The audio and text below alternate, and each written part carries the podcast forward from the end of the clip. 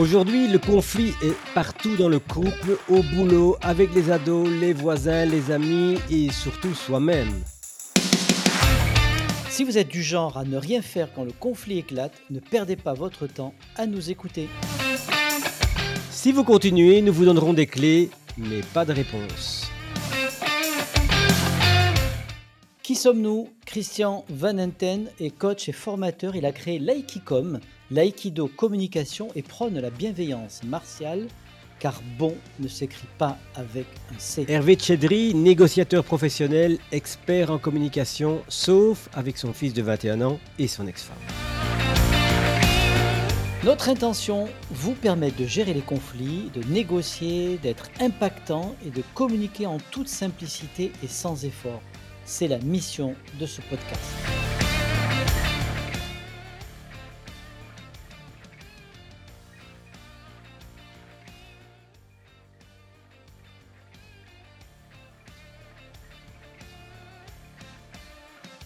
Le bon, la brute et À quoi tu fais attention? Alors aujourd'hui, de quoi vas-tu nous parler, Christian? Quel est le sujet que tu nous proposes? Eh bien, la dernière fois, Hervé, on s'est intéressé à la curiosité et nous avions souligné qu'il y avait quand même un petit péril en la demeure, à savoir à quoi faire attention, parce que trop de curiosité fait qu'on peut se disperser ou partir dans des pensées parasites qui vont m'éloigner de mon objectif. À quoi faire attention, Christian? Eh bien, ça, c'est probablement une excellente question. Alors, dans quel sens et dans quel ordre, on ne peut pas vraiment le dire sans connaître le contenu. Par contre, je pense qu'il est intéressant de s'intéresser à, à d'abord prendre une pleine conscience de sa propre situation ou, pour le dire autrement, de me mettre dans mes propres chaussures. Donc, de penser à moi, en fait, de parler de moi. Oui, penser à moi et en même Ah, temps aussi penser à tout ce que j'ai préparé pour cette discussion quand c'est une discussion difficile ou une négociation, à savoir quels sont mes besoins, quels sont mes enjeux, quelle est la position que je veux adopter ou que j'ai adoptée et quels sont mes objectifs. J'adore, Christian, parce que tu vas me parler de moi. Et moi, quand on parle de moi, j'adore. Ça, c'est certain. Par contre, euh, tu sais très bien que aussi bien toi que moi, nous avons aussi ce qu'on peut appeler des biais cognitifs, à savoir une manière habituelle ou récurrente de traiter l'information ou de malmener l'information, pour le dire autrement. Ah oui, on est d'accord. Oui, il y a quelques biais, j'en connais quelques-uns, et toi aussi, sur lesquels, effectivement, euh, sur quoi je vais porter mon attention.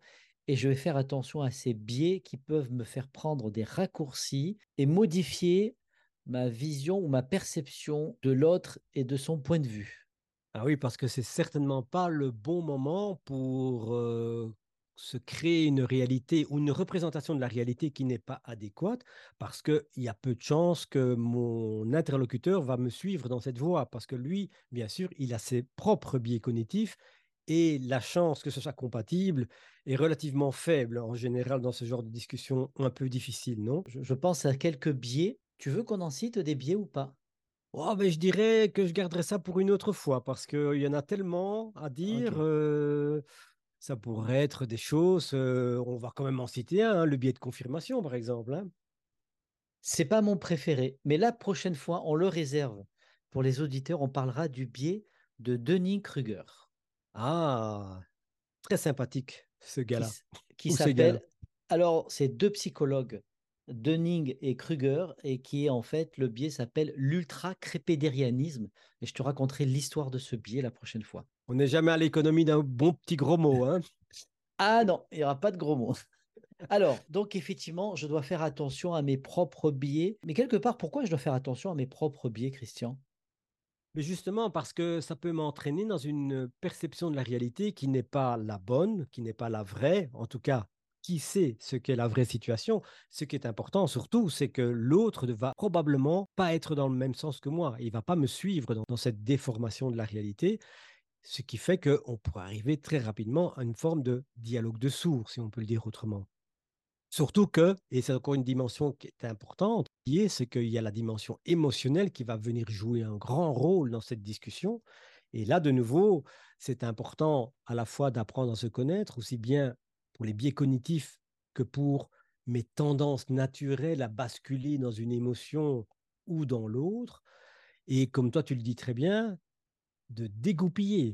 Oui, effectivement, si je reste pas un petit peu centré sur moi, sur mes émotions et que je fasse attention à mes biais, je suis d'accord avec toi que ça va me faire dégoupiller. Et si je dégoupille, bah, la relation va en subir quelques dommages collatéraux. Oui, dans mon coin, on parle de péter un câble ou de péter un plomb, Mmh. mais tout le monde a compris ce que ça veut dire. Je pense que c'est assez clair et c'est assez universel, non?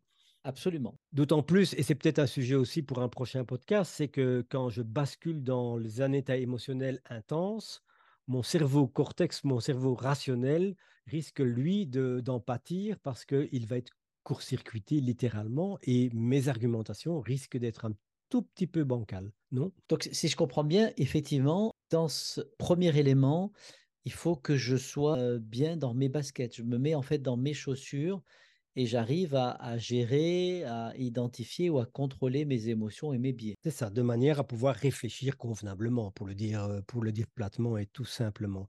Par contre, il y a une deuxième dimension qui est intéressante en termes de sur quoi je porte mon attention, c'est bien sûr l'autre. Comment tu le perçois ça? Comment je dois regarder l'autre? Comment je dois le percevoir? Mais tu l'as déjà répété bien souvent, l'importance de la préparation dans une discussion difficile qui consiste principalement à la fois anticipativement, mais aussi peut-être dans une première réunion où on a échangé par rapport à qu'est-ce qui préoccupe l'autre, quelles sont ses, demandes, quels sont ses besoins, ses enjeux, ses objectifs, etc.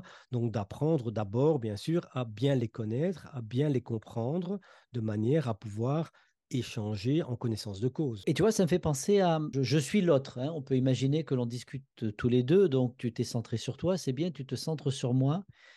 Eh bien, tu sais, il y a quelque chose qui va me faire péter un câble. Ah bon? Si tu me dis, je te comprends, ou moi à ta place. Et tu vois, ça, ça me fait péter un câble, dégoupiller, tout ce que tu veux. C'est, fait, ça fait partie des expressions que je du mal à supporter. Qu'est-ce que tu en penses, toi, de ça? Oui, tout à surtout comme tu l'as dit tout à l'heure, vraiment, moi aussi, ça, ça a le don de m'énerver.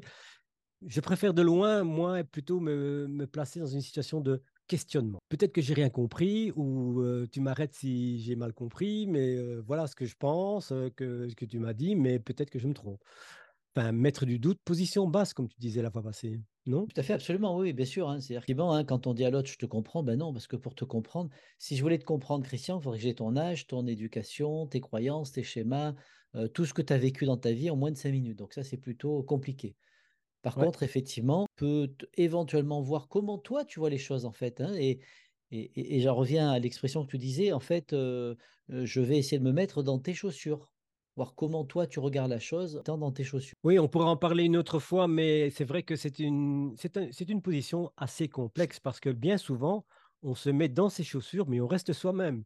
Et si c'est pas la bonne pointure, eh ben, ça risque de faire mal, tout simplement. Alors bien sûr, si j'ai bien compris ta position, si toi tu es mon interlocuteur, c'est de me dire, OK, mais si je comprends trop bien, je risque de tomber dedans. Donc, c'est pas simplement me mettre dans les chaussures, mais il faut pas que je tombe dedans. C'est-à-dire que je suis tellement sensible, tellement convaincu de tes arguments, que pour finir, je bascule de ce qu'on appelle l'empathie, c'est-à-dire cet état naturel de capacité d'identifier ce que tu ressens, quelle est ton émotion, quelle est ton expérience, à la sympathie, c'est-à-dire tomber dedans. C'est-à-dire, si tu es fâché, je suis fâché, si tu es frustré, je suis frustré, etc. Et donc, je me perds dans tes chaussures pour garder cette expression. Et oui, et en fait, euh, et au-delà de la sympathie, on peut même rentrer dans ce fameux syndrome de Stockholm. Et, je reprends effectivement, comme tu dis, bah, j'ai de l'empathie et ça, ça va, hein, c'est bien parce que je, je perçois tes émotions, mais je les partage pas complètement. Je vais défendre mon point de vue. Mais si je les partage trop et que je suis d'accord avec toi, bah, effectivement, je vais avoir de la sympathie. Et au-delà, si je fais à ta place et on va beaucoup plus loin, on est dans le syndrome de Stockholm. C'est vachement intéressant parce qu'effectivement, ça dépend aussi parce qu'on a parlé de faire attention, de se mettre dans les chaussures de l'autre après être resté et revenu dans mes propres chaussures. Et en fait, il y a une question de rythme et d'alternance. C'est-à-dire que si je reste trop longtemps dans l'un, trop longtemps dans l'autre, je vais risquer de perdre ou de me perdre, tout simplement. Heureusement, il y a une troisième position. Ouais, et, juste avant d'attaquer la troisième position, effectivement, c'est vraiment une question d'équilibre.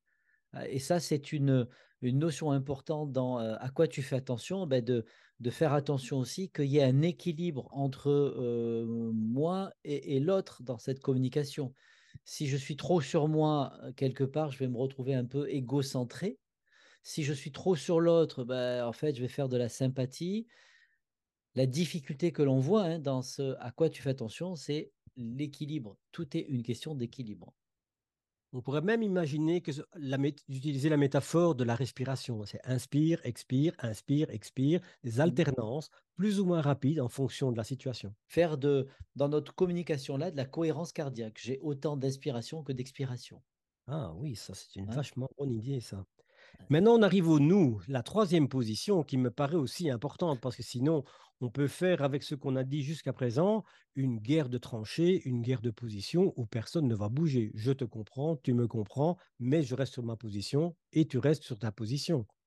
Donc, il y a donc une troisième position. Effectivement, et ce nous, c'est ce qu'on va partager. C'est ce qui va être en fait au milieu. Et souvent, on nous le dit hein, en communication, c'est une des expressions qu'on peut entendre. 1 plus 1 égale 3. Et c'est souvent ce qu'on nous expliquait. Tu dis, ben non, 1 plus 1, ça fait 2. Et ben non, parce que dans la relation, 1 plus 1 égale 3, puisqu'il y a toi, il y a moi, il y a la relation. C'est ça, c'est la vision du nous, c'est la vision du système aussi.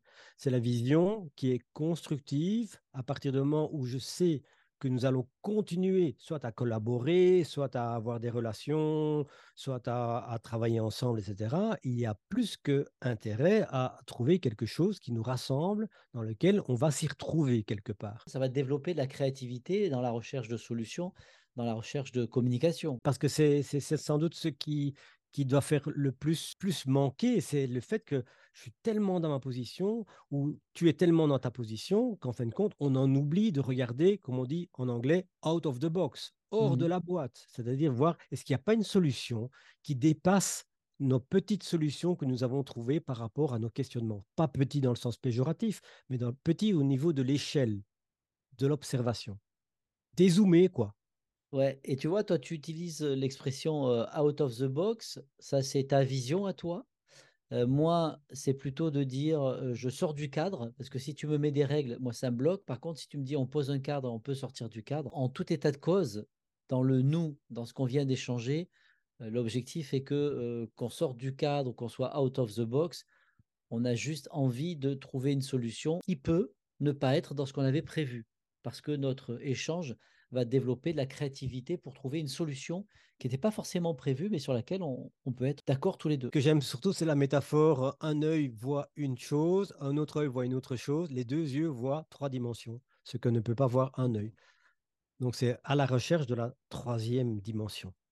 Vous avez ça des belles... bien tout ça, non? Ben Oui, vous avez des belles expressions en Belgique. Hein c'est parce qu'on a froid, alors on réfléchit plus peut-être. D'accord. Ah oui, alors tu vois, nous on prend le feu de cheminée. C'est-à-dire? Bah, c'est-à-dire que, et on va retrouver les trois, les trois notions en plus, hein, on a un feu de cheminée, Christian. Si moi, je suis le seul à m'occuper du feu de cheminée et que toi, tu fais rien, au bout d'un moment, il meurt. Parce que je vais mmh. m'ennuyer, ça va toujours venir de moi et de moi. Maintenant, si c'est que toi qui t'occupes du feu de la cheminée et que moi, je fais rien, en fait, tout est centré sur toi et toi, tu vas t'épuiser parce que tu vas tout mettre en œuvre. Et puis, bah, le feu, il va s'éteindre tout seul parce que tu auras le sentiment de faire ça tout seul. Par contre, si de temps en temps, moi, je mets du feu de la cheminée, puis toi aussi, on alterne et on alimente ce feu, en fait, ce feu sera toujours crépitant, sera là, continuera dans la cheminée à vivre. Un peu l'expression que l'on a, nous. Ah, tu vois, je ne savais pas que dans le sud, on faisait des feux de cheminée, mais alors, on fait des feux de bagnole, mais on fait aussi des feux de cheminée. mais voilà, en tout cas, j'ai entendu plein de sujets qu'on pourrait peut-être envisager d'envisager de, de, voir un peu dans le futur. On verra bien, ça, c'est pas grave, on laisse ça pour l'avenir. Effectivement, Christian, si on, se, on faisait un recentrage et on se disait, OK, par rapport à, à tous ces points que l'on a vus, si pour nos auditeurs, on pouvait leur donner ces fameuses trois clés sur à quoi ils vont faire attention la première clé, c'est me mettre dans mes chaussures, faire attention à ce que j'ai envie d'apporter dans la communication, donc le contenu de ma conversation, mais également mes émotions en faisant attention à ne pas dégoupiller, à me faire emporter par des choses que je ne pense pas. Donc, ça veut dire qu'effectivement, je fais attention à, moi et je reste dans un, instant présent et centré sur moi. C'est ça.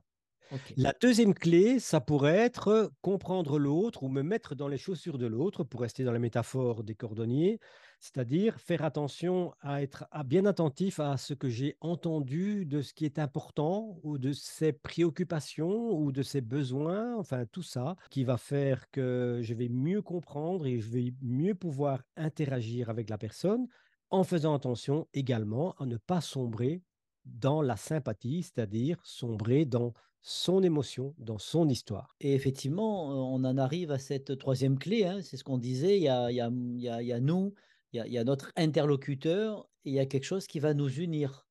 C'est ça, la dimension systémique, la dimension collaborative qui va permettre d'avoir moi de faire un pas dans sa direction, lui de faire un pas dans ma direction ou elle dans ma direction et de trouver une solution qui nous agréera à tout le monde. Si je regarde bien cette clé pour ce nous, c'est de trouver une solution dans laquelle les deux parties, moi et l'autre, on va se sentir respecté, écouté et quelque part, comme on dit en négociation, gagnant. C'est ça. Gagnant dans le sens gagnant-gagnant.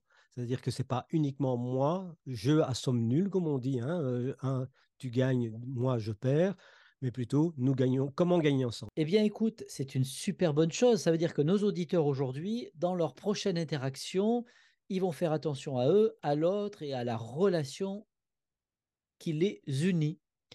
Voilà qui clôt cet épisode du bon, de la brute et... À quoi tu fais attention? Car on vous l'avait promis, on ne vous apporte pas des réponses, mais des clés pour décider et bien agir. La balle est dans votre camp. Agissez bien, likez et parlez de ce podcast autour de vous. À bientôt. À bientôt. Salut Hervé. Salut Christian.